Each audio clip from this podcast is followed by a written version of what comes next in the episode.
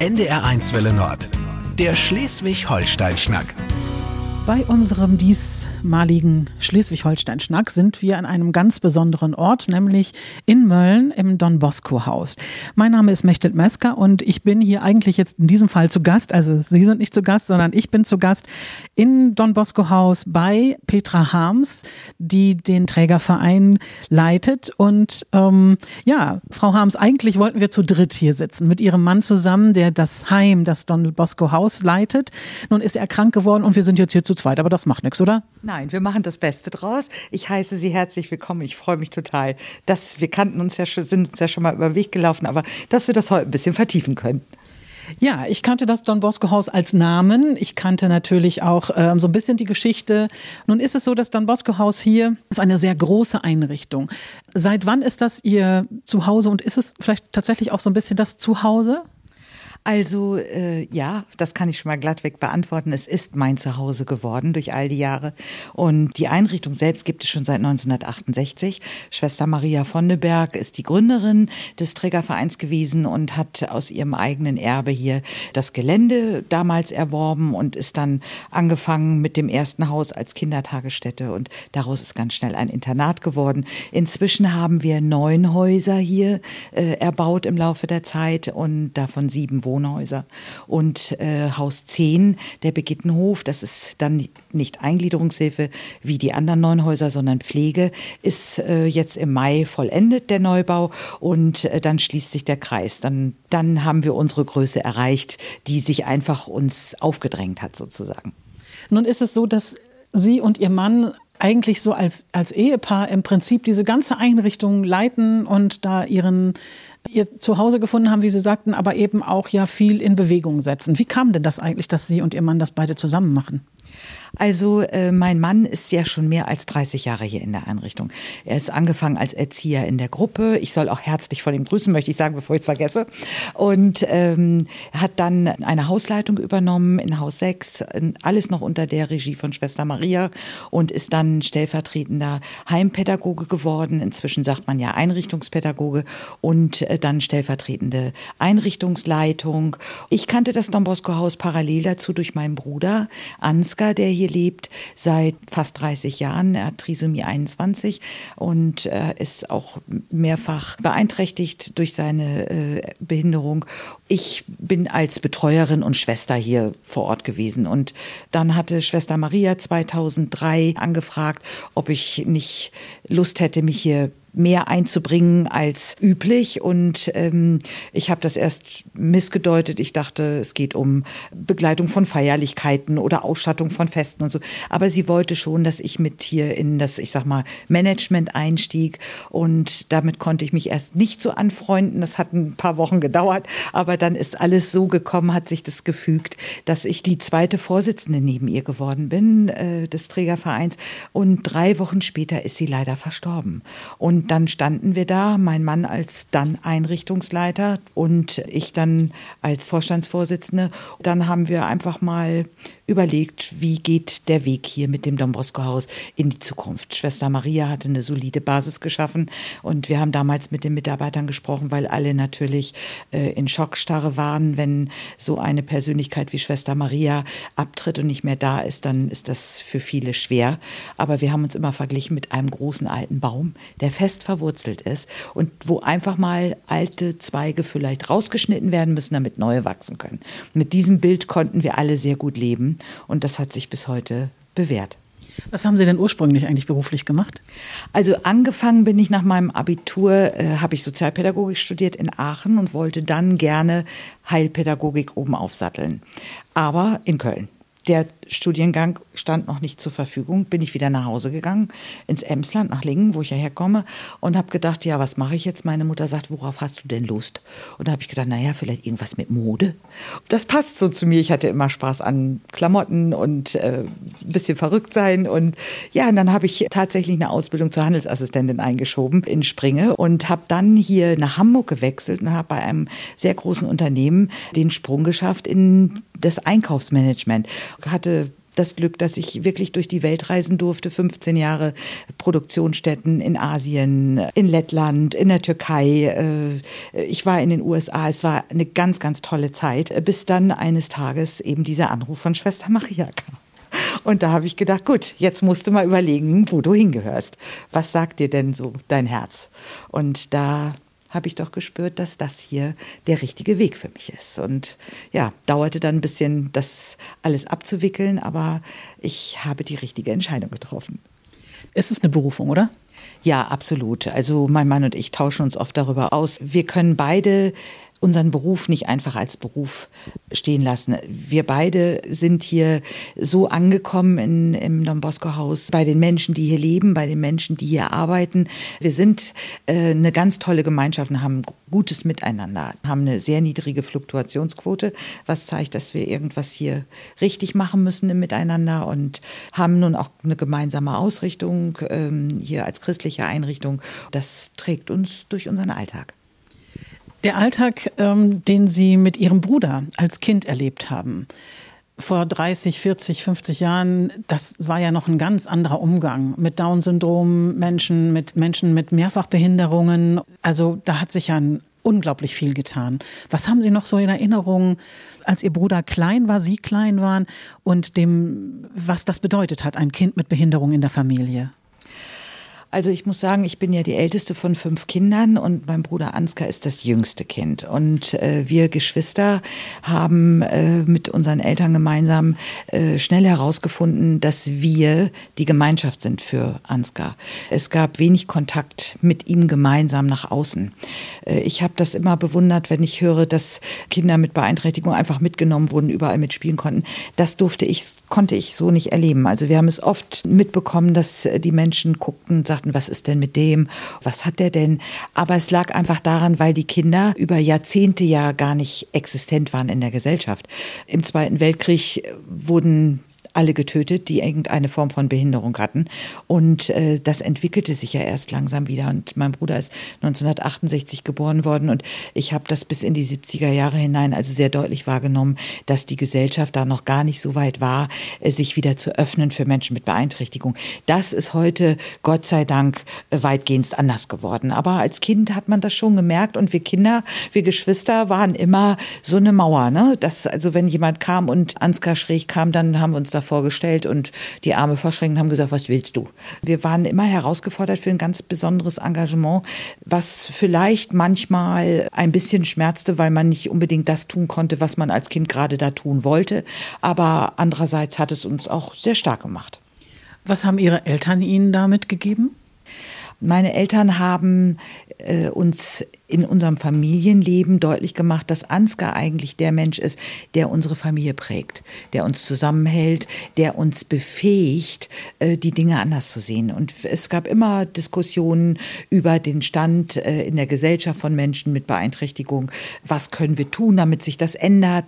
Wir alle von uns Geschwistern waren in irgendeiner Form äh, im Ehrenamt tätig, sind in soziale Berufe irgendwie gegangen. Meine Eltern haben das immer forciert, aber sie haben auch gesagt, du brauchst jetzt mal hier deine Freizeit und meine Schwester hatte da ihr Klüppchen und mein Bruder hatte da seine Einheiten mit seinen Freunden. Also darauf wurde natürlich geachtet. Aber es war ähm, so, dass die Familie wusste, wir halten zusammen und meine Eltern haben uns das vorgelebt. Was waren Ihre Eltern von Beruf? Also mein Vater hat ein Berufsbildungszentrum geleitet in Lingen äh, an der Ems. Er war Oberstudiendirektor und äh, meine Mutter kam aus dem Finanzwesen, hat aber durch Ansgar bedingt hinterher natürlich den Beruf aufgegeben und war zu Hause. Ist das für die Eltern immer noch so ein Zwiespalt zwischen ich möchte ja eigentlich selbst mich kümmern und selbst mein Kind versorgen, aber ich merke, dass das eben über meine Grenzen hinausgeht und muss dann den Weg finden in eine Einrichtung. Das sprichwörtliche schlechte Gewissen spielt das eine große Rolle? Das ist unterschiedlich. Es gibt viele Eltern, die aufgrund ihres Alters und auch aufgrund der Schwere der Behinderungsbilder ihrer Kinder erkennen, dass sie ihrem Kind mehr Chancen für die Entwicklung bieten können, wenn sie es in eine gute Einrichtung geben.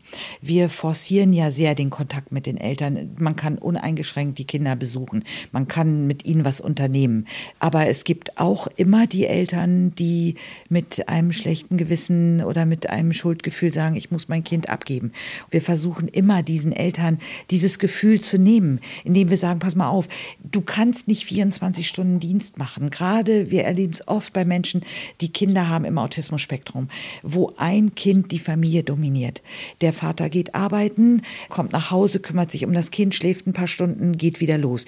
Die Mutter ist zu Hause, kümmert sich ausschließlich um das Kind. Das Kind läuft eine Furche im Wohnzimmer in den Fußboden, weil es permanent hin und her läuft, dabei lautiert und schreit und sich auf den Kopf schlägt. Die Geschwister verziehen sich in ihre Zimmer, machen die Hausaufgaben, leiden unter diesem Status. Und es muss in diesen Familien dann etwas passieren. Und da begleiten wir und nehmen auch uns die Zeit, um den Eltern zu sagen, ihr trefft die richtige Entscheidung. Euer Kind kommt hier an, wir haben individuellen Betreuungs- und Förderplan. Und oft ist es so, dass nach einiger Zeit die Eltern das auch erkennen und sagen, Mann, ich bin so froh, dass mein Sohn jetzt hier bei euch ist. Was ist aus ihm geworden? Wir sind so dankbar, dass er irgendwie sich finden konnte und doch hier eine Alltagsstruktur gefunden hat, die ihn zufriedenstellt, die ihn glücklich macht. Die Förderfähigkeit eines Menschen mit Mehrfachbehinderung stelle ich mir sehr kompliziert vor. Was können Sie da denn eigentlich tatsächlich auch noch an Fähigkeiten fördern? Also wir fragen nie, was kann der Mensch nicht, sondern wir fragen immer, was kann der Mensch. Das ist die Basis unseres Handels. Und da setzen wir an. Wenn wir merken, er hat bestimmte Fähigkeiten, bauen wir die aus.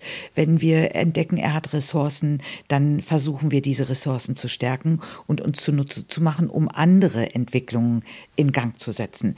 Das ist jetzt sehr theoretisch. In der Praxis heißt das, wir haben unterschiedliche Förderangebote. Wir fangen mal an mit der Physiotherapie. Wir haben das Reiten, Reittherapie, wo auf dem Rücken des Pferdes eben der Mensch äh, in die Entspannung kommt und aus der Entspannung heraus kann er wieder andere Dinge angehen. Wir arbeiten mit Musik in unterschiedlichsten Variationen. Wir arbeiten auf der Ranch bei uns nach dem Konzept MOT, Mensch und Tier, wo äh, der Mensch in der Begegnung mit dem Tier Mut entwickelt, MOT, und dadurch sein Selbstwertgefühl steigert und erkennt, ich kann eigentlich mehr und irgendwann kann ich vielleicht auch mal die Apple abäppeln, auch wenn ich im äh, Rollstuhl sitze. Es gibt dann dazu das richtige Instrument, mit dem man das machen kann. Das haben wir alles da. Da wird der Mensch hingeführt. Wir haben Hoflädchen, wo nach Montessori kleine Pakete gepackt werden für Singles oder für Familien, wo man eben Tomaten, Kartoffeln und sowas hineinzählt und hineingibt, was man mit wenig motorischen Fähigkeiten machen kann, aber auch mit durchaus äh, vorhandenen motorischen Fähigkeiten. Und Inklusion zieht sich weiter durch. Wir haben das Projekt Radio on Air, wo wir nach außen gehen, Interviews führen, mit Leuten sprechen, was dann alle 14 Tage im offenen Kanal Lübeck ausgestrahlt wird, hier aus unserem Tonstudio heraus. Und dadurch entsteht eine ganz tolle Gemeinschaft zwischen Menschen mit und ohne Beeinträchtigung. Und das sind für uns ganz wichtige Förderansätze. Das könnte ich jetzt noch ganz viel mehr erzählen.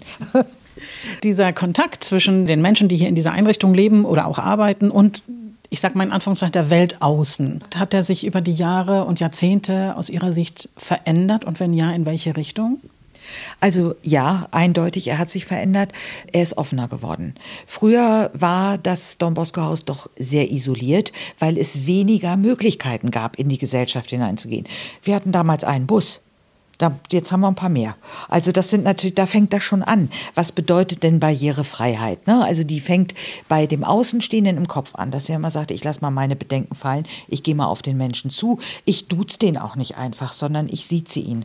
Weil wenn ich jemanden kennenlerne, sieht sich ja erstmal, wenn ich einen erwachsenen Menschen sehe. Und für unsere Bewohnerinnen und Bewohner, die hier sind, bedeutet es, dass wir sagen, wir gehen in die Stadt, wir machen ein Interview. Ne, wir haben jetzt ein neues Projekt hier, Mölln inklusiv, 2022 bis 2027 haben wir als Kommune hier den Zuschlag bekommen. Don Bosco Haus ist ein Part davon. Und wir gehen runter äh, zur Eröffnungsveranstaltung und interviewen mal den Bürgermeister und sagen, Mensch, was versprichst du dir davon? Und dann werden Fragen gestellt und die Fragen werden anschließend hier wieder im Studio verarbeitet für einen Radiobeitrag. Das war früher alles nicht möglich. Wir fahren raus, wir machen Ferienaktionen von der Ostsee Boltenhagen, wo barrierefreie Häuser inzwischen sind, die es früher nicht gab. Wir haben Hippocamper, das sind so Strandrollstühle, mit denen wir ins Wasser können. Mit unseren Bewohnerinnen und Bewohnern war früher auch nicht möglich. Wir fahren nach Malta mit den Maltesern zusammen ins Camp. Tolle Aktionen, die eben einfach dazu dienen, mal den Kopf frei zu kriegen, was anderes zu sehen und Freundschaften zu schließen über das Don Bosco Haus hinaus.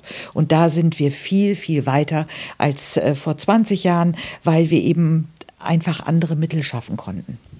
Aber schräge Blicke, wenn ein Mensch mit schwerer Behinderung in einem Café, in einem Restaurant sitzt und sagen wir mal, das Publikum drumherum das mitbekommt, diese schrägen Blicke gibt es noch immer. Ja, es gibt sie, es, aber nicht mehr in der Häufigkeit wie früher. Sie sind noch da, muss ich wirklich sagen. Und ich kann nur sagen, hey Leute, seid doch einfach ein bisschen offen. Es schmerzt einfach, äh, den Menschen mit Beeinträchtigung selbst und uns, die wir daneben sitzen, auch, wenn man das mitbekommt, dass jemand dann auch einen Kommentar ablässt, der echt so überflüssig ist. Und das passt einfach nicht mehr. Das ist, ja, wenn wir uns wie Brüder und Schwestern betrachten, dann verliert das alles. Jeder hat irgendwo ein Talent und jeder hat irgendwo eine Schwäche. Und wenn wir uns auf dieser Ebene begegnen, dann können wir doch sagen, wir erforschen mal unsere Talente. Und wenn wir die stark machen, dann kommen wir weiter. Das gilt für unser ganzes Team hier an Mitarbeiterinnen und Mitarbeitern. Tolle Truppe, kann ich nur sagen, auf die wir sehr stolz sind, mein Mann und ich. Und äh, das gilt genauso gleichermaßen für unsere Bewohnerinnen und Bewohner. Und das ist, glaube ich, die Stärke des Don Bosco Hauses, dass wir einfach durch eine andere Brille gucken. Nun haben Sie hier im Don Bosco Haus, sagten Sie vorhin mal, 280 Kolleginnen und Kollegen, die an diesem Team arbeiten. Im Begittenhof nochmal 70, 350 Leute. Das ist ja erstens eine sehr große Gemeinschaft. Wo finden Sie Nachwuchs für diese, diesen ja auch sehr anspruchsvollen Beruf? Also das, da haben Sie völlig recht. Es ist eine Herausforderung in der heutigen Zeit. Einmal haben wir eben Kooperationen mit verschiedenen Ausbildungsstätten, die hier ihre Praxisstunden ableisten. Zum anderen hat es sich, glaube ich, auch umgesprochen, dass die Menschen, die hier sich für uns entscheiden, bei denen wir uns praktisch als ihr Arbeitgeber bewerben, dass die wissen, dass sie hier selbstständig arbeiten können und dass sie für das, was sie so an Projekten entwickeln, eigentlich jede Unterstützung bekommen, die sie möchten.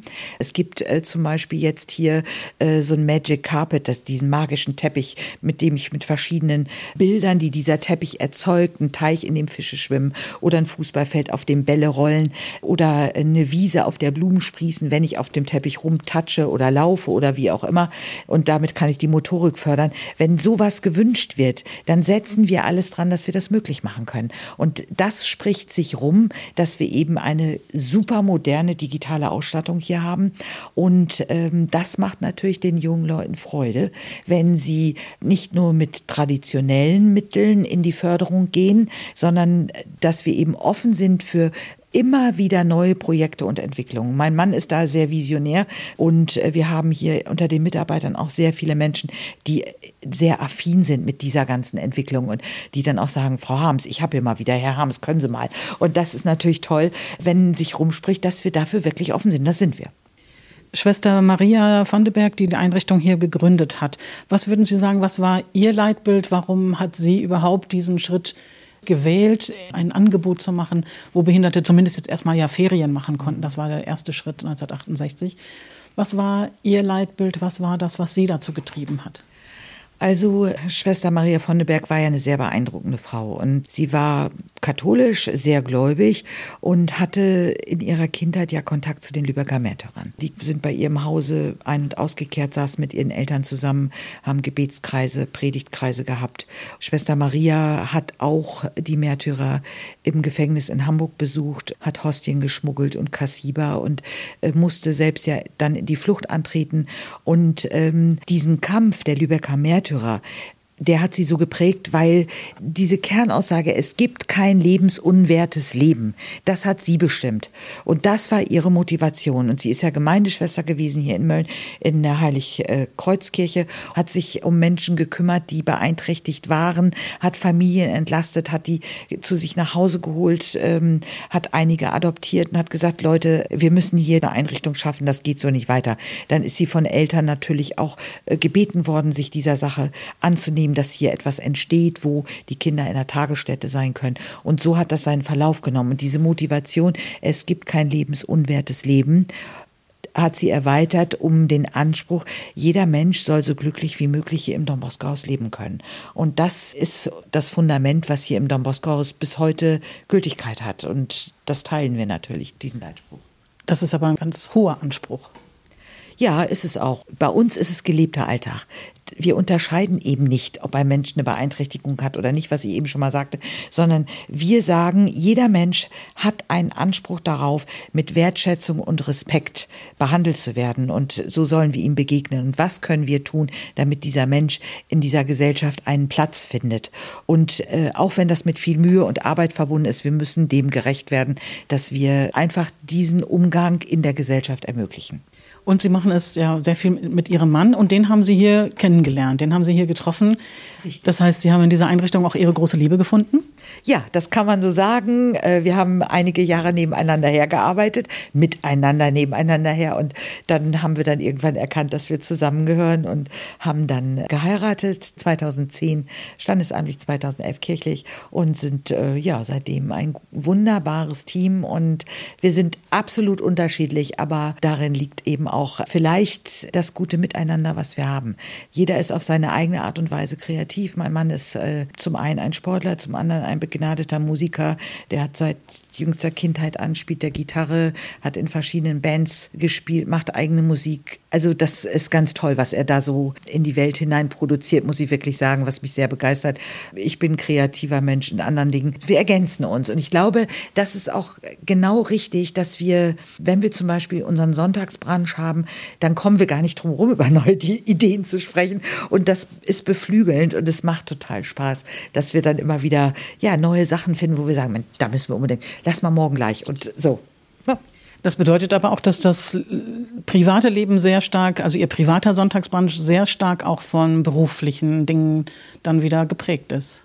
Ja, das äh, bleibt nicht aus, weil wir leben unseren Beruf. Es ist eben eine Berufung, kann man anders nicht sagen. Wir sind nun auch beide äh, in einem Alter, die Kinder sind aus dem Haus, ähm, wo wir einfach auch Spaß daran haben, hier noch möglichst viel zu bewirken, bevor wir irgendwann dann abtreten und äh, die nächste Generation das Feld hier übernimmt.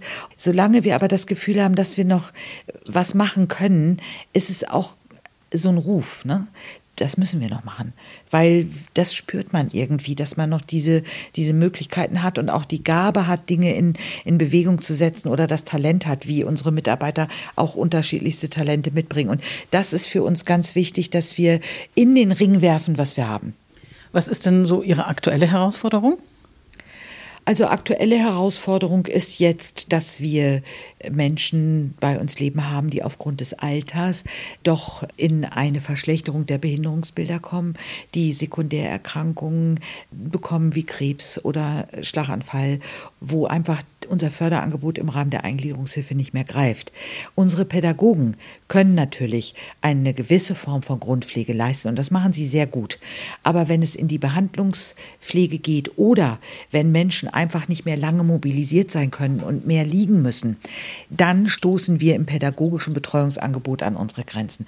Und deswegen sind wir so happy, dass wir diesen Schritt gegangen sind, den Begittenhof, dieses alte Gemäuer, was äh, mit Türmchen natürlich einen ungeheuren Charme hatte, was aber einfach Asbach uralt war, dass wir uns entschieden haben, das abzureißen und da jetzt ein tolles, modernes, neues Gebäude hingestellt haben mit Einzelzimmern, die absolut barrierefrei sind, mit äh, riesengroßen Bädern. Jedes Zimmer hat ein eigenes Bad, wo man sogar mit Duschliege äh, geduscht werden kann, wenn es anders nicht geht.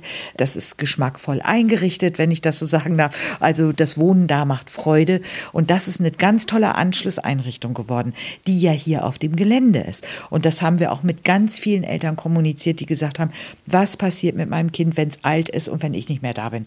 Muss das hier weg in eine Pflegeeinrichtung? Einrichtung irgendwo oder kann mein Kind hier oben bleiben? Und da haben wir immer gesagt, es kann hier oben bleiben. Natürlich, das ist das Zuhause. Es zieht von einem ins andere Haus. Das erleben wir im Alltag immer wieder. Aus dem Kinder- und Jugendhaus zieht jemand in ein Haus, wo erwachsene Menschen leben.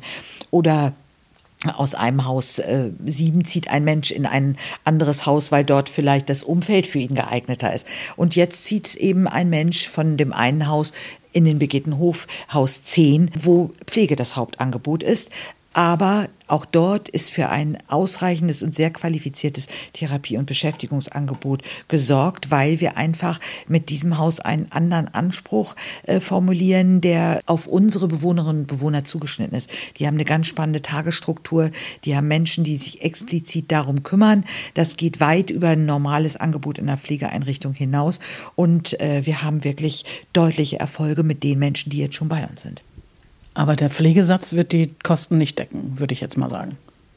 Äh, in der Pflegeeinrichtung doch. Wir haben das so aufgestellt, dass es wunderbar hinkommt. Also wir haben ja Facebook, wir haben auch Instagram. Gucken Sie doch mal rein auf die Seiten von der Birgittenhof GmbH und da können Sie sehen, was wir da alles so machen. Und wir haben auch äh, vielleicht mal so als kleine Anekdote, hier äh, zwei Damen gehabt. Als Haus 10 fertig war mit dem ersten Bauabschnitt letztes Jahr, kamen eben zwei Damen aus unterschiedlichen Häusern auf meinen Mann zu und haben gesagt, du Harry, ich habe mir das überlegt. Ich gehe jetzt nach Haus 10. Wieso? Ja, ich bin über 60, mir ist das ehrlich gesagt zu laut jetzt hier in Haus 7. Also die Jungen sollen mal machen, was sie wollen. Ich brauche meine Ruhe. Und zu den Betreuern haben sie gesagt, du musst lernen loszulassen. Das ist jetzt mein Weg. Und da haben, waren wir so stolz im Nachhinein, weil das ja auch zeigt, dass eine Befähigung stattgefunden hat. Ich entscheide nämlich selbst, wie ich leben möchte. Und das hat super funktioniert. Und der äh, Abschluss dieser Anekdote ist, dass eine dieser Damen auf dem Erntedankfest, was wir hier noch intern gefeiert haben, da ging es ja noch nicht öffentlich, ähm, sich das Mikrofon geschnappt hat und gesagt hat, ich möchte Danke sagen für mein neues Zimmer im Begittenhof. Ich gehe da nie wieder weg. Und das sind so Erfolgserlebnisse, die uns zeigen, dass wir auf dem richtigen Weg sind. Ich gehe da nie wieder weg, bis ich aber ja, ja dann gestorben bin und dann doch gehen muss. Wie gehen Sie mit dem Thema Tod hier um? Also es ist so, in unseren Wohnhäusern ist das Thema Tod natürlich immer schwer. Hier in der Eingliederungshilfe müssen wir sehr eng begleiten, wenn ein Mensch plötzlich stirbt. Wenn wir merken, dass ein Mensch schwer erkrankt ist, dann sprechen wir mit den Eltern und dann finden wir eine Lösung, indem wir entweder in ein anderes Haus gehen, wo diese Begleitung gewährleistet ist, oder der Mensch, wenn wir wissen, es ist ein Weg, der sich ein halbes Jahr hinzieht oder so, dann kommt der Mensch zu uns in den Begittenhof. Wenn in den Häusern plötzlich jemand verstirbt, gibt, ob Mitarbeiter haben wir auch ja schon hier gehabt des Öfteren oder ein Freund, eine Freundin aus der eigenen Wohngruppe, dann äh, müssen wir das ähm, sehr liebevoll und sensibel begleiten. Wir sprechen mit den Menschen darüber, wir schaffen Möglichkeiten im Gruppengeschehen, dass wir uns zusammensetzen. Wir haben zum Beispiel einer ähm, Mitarbeiterin, die verstorben ist, in der Wohngruppe eine wunderschöne Hutschachtel auf den Tisch gestellt und haben gesagt, das ist jetzt die Hutschachtel von, ich sage jetzt mal Brigitte. Und jeder kann in diese Hutschachtel reinwerfen, woran er sich erinnert. Und das muss man auch gar nicht sehen können. Es kann auch einfach eine Erinnerung sein.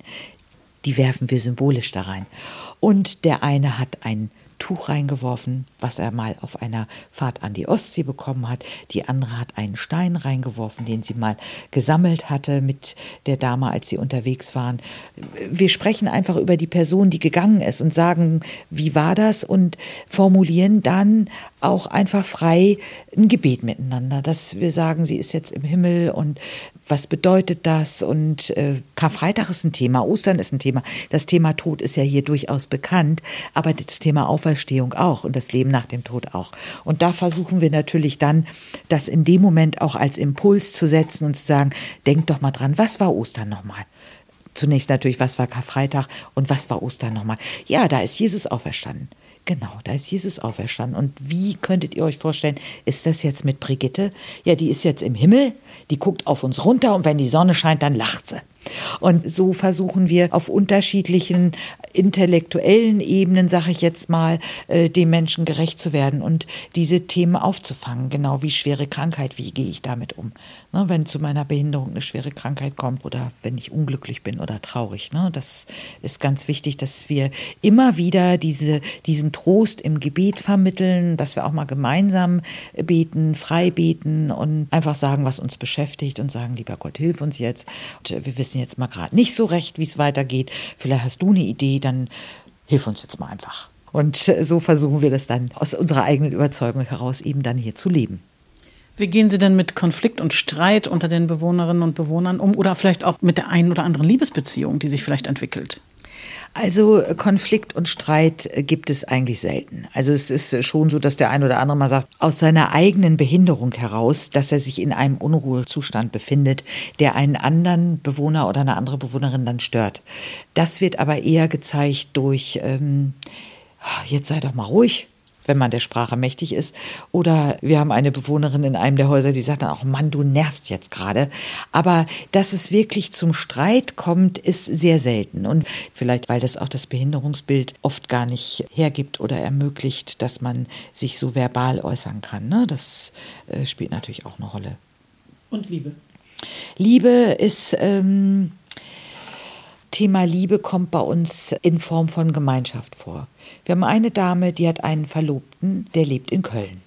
Da ermöglichen wir, dass die sich gegenseitig besuchen. Einmal im Jahr äh, ist eine lange Zeit, aber auch dieser Herr lebt in einer Einrichtung und das ist schon äh, schwierig, das Ganze miteinander zu koordinieren. Dann äh, haben wir ganz liebe Mitarbeiterinnen und Mitarbeiter, die sagen, ich verzichte mal auf fünf Tage Urlaub, die nehme ich jetzt mal und fahre da mal mit runter, damit äh, die Dame ihren Freund besuchen kann, ihren Verlobten. Und genauso kommt der Verlobte dann hoch und wir organisieren, dass er hier eine Unterkunft hat und dann mal fünf Tage bleiben kann. Wir haben auch ein Pärchen, die leben zusammen in einem Haus, aber das ist natürlich eine Form von Liebe, die bei den beiden nicht körperlich stattfindet, sondern die genießen es einfach, die Zeit miteinander zu verbringen. Die wollen zusammen sitzen, die wollen zusammen äh, hier bei uns ins Kino gehen, die wollen mal, wenn wir Disco haben, in die Disco gehen, die wollen zusammen feiern und äh, genießen das, wenn sie einfach spüren, der andere ist da und sich gegenseitig wahrnehmen können. Also wenn wir sowas bemerken, dann unterstützen wir das auch. Aber wir erleben es selten. Was wünschen Sie sich für die Zukunft jetzt erstmal unmittelbar und dann vielleicht auch längerfristig, wenn Sie sagen, wie Sie sagen, dann eher auch mal abtreten aus diesem Job? Mhm. Hier für das Don Bosco Haus wünsche ich mir, dass wir diesen Geist erhalten können, der hier in der Einrichtung unser Leben bestimmt. Das ist die Basis von allem, dass wir dieses christliche Miteinander dieses Gefühl von Bruder und Schwester und auch diesen Anspruch, dass wir den nicht verlieren, weil darin liegt einfach das Geheimnis, dass unsere Einrichtung so gut funktioniert. Äh, ich wünsche mir, dass unsere Freundschaften erhalten bleiben, weil auch unsere Freundinnen und Freunde werden älter und wir brauchen diese Unterstützerinnen und Unterstützer. Das ist ganz wichtig und ähm, das liegt sowohl meinem Mann als auch mir sehr am Herzen, dass wir auch eine gute Nachfolge für uns finden. Eine gute Einrichtungsleitung, die das hier weitermacht, wenn mein Mann in den Ruhestand geht geht oder in Unruhestand bei ihm eher. Und ähm, bei mir ist es so, es ist jetzt ein Ehrenamt. Ich kann das Ehrenamt auch über ein Rentenalter hinaus noch wahrnehmen.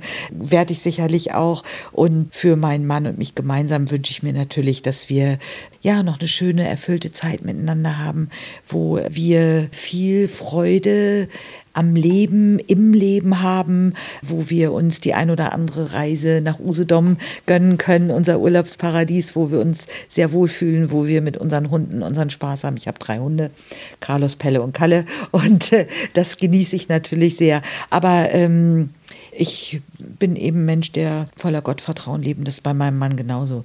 Es kommt, wie es kommt. Wir sind geborgen und behütet. Und ich glaube, dessen sind wir immer gewiss. Und das ist dann auch einfach eine gute Basis, um in die Zukunft zu schauen. Vielen Dank, Petra Harms, für dieses Gespräch. Alles Gute für das, was das Don Bosco Haus dann in den nächsten Monaten und Jahren vorhat und äh, viel Spaß bei der Arbeit weiterhin.